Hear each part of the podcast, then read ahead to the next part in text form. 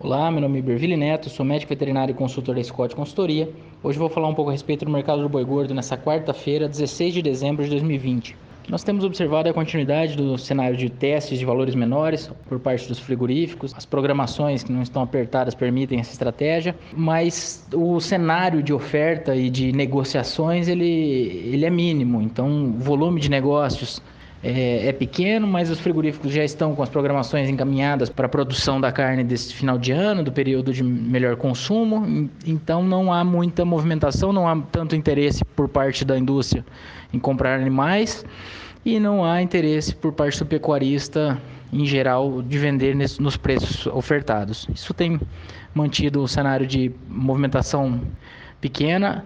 De toda forma, desvalorizações têm ocorrido embora em geral com um volume pequeno de negócios, mas os negócios que ocorrem têm ocorrido em valores um pouco menores do que nos últimos dias. E de maneira geral, a expectativa é que para as próximas semanas o volume de negócios é, diminua ainda mais e na, no início de janeiro normalmente nós temos uma oferta limitada de boiadas. O pecuarista demora um tempo para voltar às negociações e isso ajuda a segurar um pouco é, os preços do mercado do boi gordo, manter o, o cenário de preços um pouco mais firme em janeiro é, pelo menos naquele começo de, de mês. Lembrando que janeiro não é um mês bom de consumo, é, é um mês no qual incidem impostos, é, nós vamos ter a, a, interrupção do auxílio emergencial, então, ao que tudo indica, então o cenário deve ser de consumo fraco, mas essa volta gradativa dos pecuaristas ajuda a segurar um pouco uh, o cenário.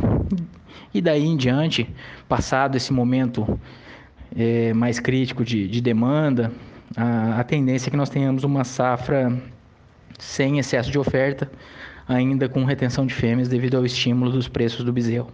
Então, em linhas gerais, o cenário é esse, claro que sempre acompanhando o que acontece com as exportações e, por sua vez, também a, as tendências para o câmbio, mas, em linhas gerais, as nossas expectativas para as próximas semanas são essas.